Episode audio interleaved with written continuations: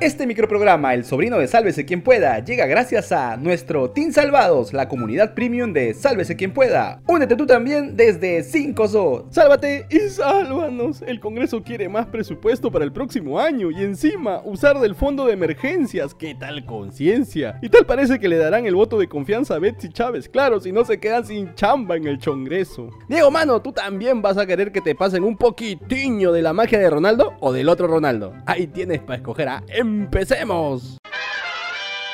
Betsy Chávez acudió al Congreso, pero no para pedir el voto de confianza, no se emocionen todavía, no. La primera ministra acudió junto a todo su gabinete, con los reciclados de siempre, para sustentar el presupuesto del año fiscal del próximo año. En su exposición, Chávez le pidió al honorable Congreso llegar a un debate alturado, mejorar la calidad de los servicios de justicia. Eso fue con segunda, ¿no? ¿Habrá incluido los presupuestos que piden la Fiscalía y el Poder Judicial? Eso lo veremos pronto. En otro momento también dijo que hay que dejar de lado ciertos rumores, superarlos y trabajar. ¿A qué rumor se habrá referido? ¿Al del cierre del Congreso? Y consideramos firmemente trabajar unidos. Yo sé que se ha venido corriendo un rumor desde hace algunos días y creo que en unidad podemos superar ese rumor y podemos trabajar por todas las peruanas y todos los peruanos. Muchas gracias, señor presidente. Y como habíamos dicho, también fueron todos los ministros, quienes a su turno sustentaron las proyecciones de cada sector, como fue el caso de mi tío Kur Burneo, que no es familiar de Luis Carlos Burneo, Henry Spencer por si acaso. Ahí el ministro de Economía le pidió al respetable parlamento evaluar bien lo que están aprobando y lo que piensan gastar para el próximo año, en clara referencia a las 10 disposiciones complementarias que han pedido y que les costará a todo el país unos 1.614 millones de soles.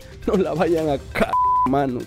E insisto una vez más, esa prudencia por el gasto significa que los gastos deben de ser iguales a los ingresos, no solamente porque financieramente eso es correcto, sino por mandato de la ley y establecer financiamiento de supuestas búsquedas y hallazgos en la reserva de contingencia, en lo que a mí respecta, implica, digamos, una decisión poco prudente, por decirlo lo menos. Y es por eso que yo invoco a todo el Congreso de la República, a ustedes, señores congresistas, que evalúen bien lo que se está aprobando y en todo caso la prudencia, lo que corresponde a gestión macroeconómica, es fundamental, sobre todo en tiempos de mucha desestabilización por lado de lo que es la economía internacional. Ya puesta la advertencia, el ministro de Economía volvió a recordarles a los otorongos que el billete que piensan usar saldría del fondo de contingencia, el cual está guardadito para emergencias como un desastre natural o una pandemia. O no sean vivos, ¿eh? Que ya están haciendo todo lo posible para que nos caiga un castigo divino. Así que piensen bien y pórtense bonito, ¿eh? Mientras los ministros de diversos sectores esperaron su turno para exponer ante el Pleno, en los pasillos y las propias curules se seguía hablando de lo mismo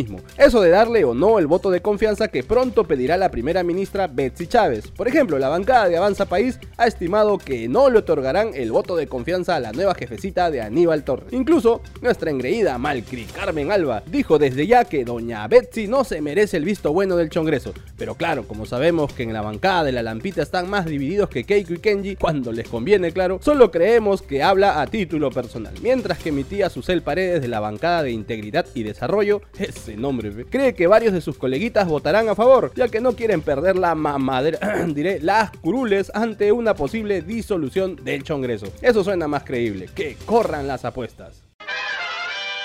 Mi tía Patricia Chirinos oficializó una nueva denuncia constitucional contra su causa el presi Pedro Castillo y de pasada contra todos los ministros de Estado que firmaron la tan famosa acta en la que según el Ejecutivo se le negó la confianza a Caníbal Torres. Para la parlamentaria de Avanza País y amigota de los más corruptos del Callao, se debe inhabilitar al profesor y compañía por 10 años de la función pública, ya que según su lógica, desde el gobierno interpretaron de manera antojadiza esa figura. Pobrecita mi tía indignada porque hacen lo que quieren, así como hiciste lo que quisiste en plenas elecciones municipales, ¿no? Junto a dos candidatos de tu partido cuando bien la ley lo prohibía. Así parecido, ¿no, tía? Mentira, tía, no me mandes a la gente del Yauca, porfa, que tengo una actividad por Navidad donde voy a ser Papá Noel.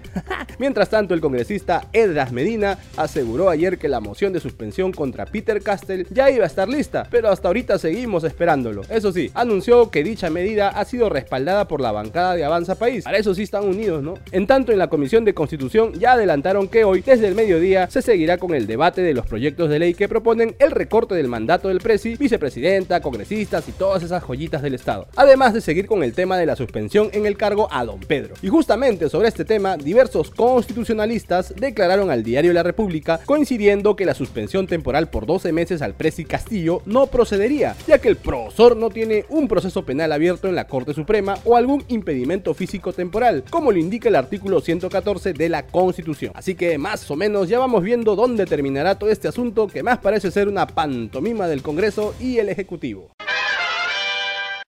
Ahora es momento de pasar el sombrero. Apoyen Chorris, denle like al video, suscríbanse al canal y sobre todo, activa la campanita, urri.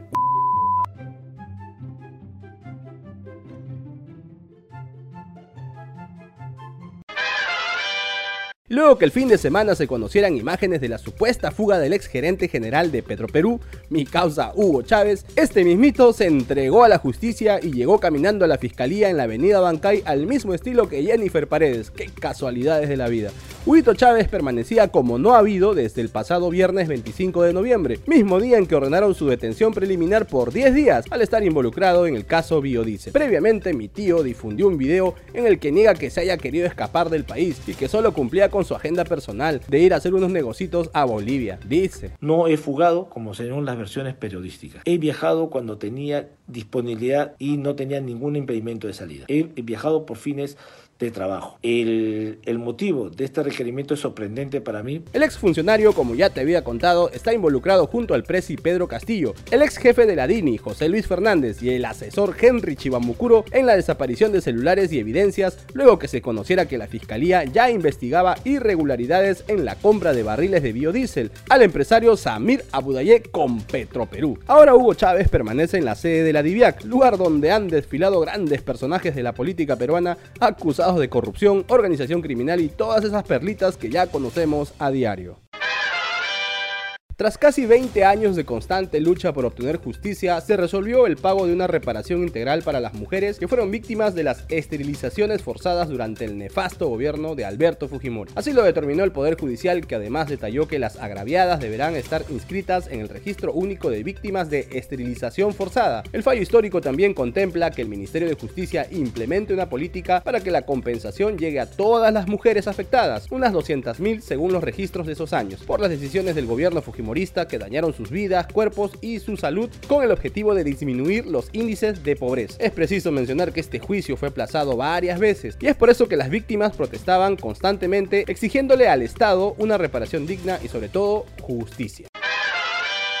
Querido seguidor y seguidor de SQP, aquí llega tu resumen del mundial para que ya no sigas renegando como el boxeador Canelo con Messi. Ayer nomás, la canariña sin Neymar en el campo le ganó a los suizos que hicieron su mejor esfuerzo, pero no pudieron contra Richarlison, que más parece Maicelo. El único golazo, como era de esperarse, lo metió Casemiro, que miró bien al arco y lo colocó lejos del portero. Por su parte, los portugueses, con el bicho en el 11 titular, vencieron 2 a 0 a los uruguayos, que no están haciendo un buen mundial a pesar de las grandes figuras que tienen. Ya no sigas buscando los partidos en señal abierta mano o si no te van a responder así. Gratis también está en internet. ¿ah? Hoy siguen más partidos del Mundial de Qatar para que sigas tiradote en el mueble de tu casa disfrutando de la tercera fecha. Ecuador depende de sí mismo para clasificar a octavos y enfrentará a Senegal, mientras que Irán y Estados Unidos prometen un partidazo, previo a la polémica en el que el país asiático presentó una queja ante la FIFA contra los norteamericanos por eliminar el escudo de la República Islámica en una imagen de la clasificación del grupo en el que se encuentran ambos países. Va a estar picante la cosa. Listo, nos vamos. Si te gustó este micronoticiero, dale like, comparte el enlace con todos sus contactos, suscríbete y activa la campanita. Vamos rumbo a los 100.000 suscriptores. Y si quieres ser parte del equipo de producción, únete al Team Salvados desde 5 soles. Si no sabes cómo, en la caja de descripción te dejamos un link con un suculento tutorial. Chau, chau, chau, chau, chau.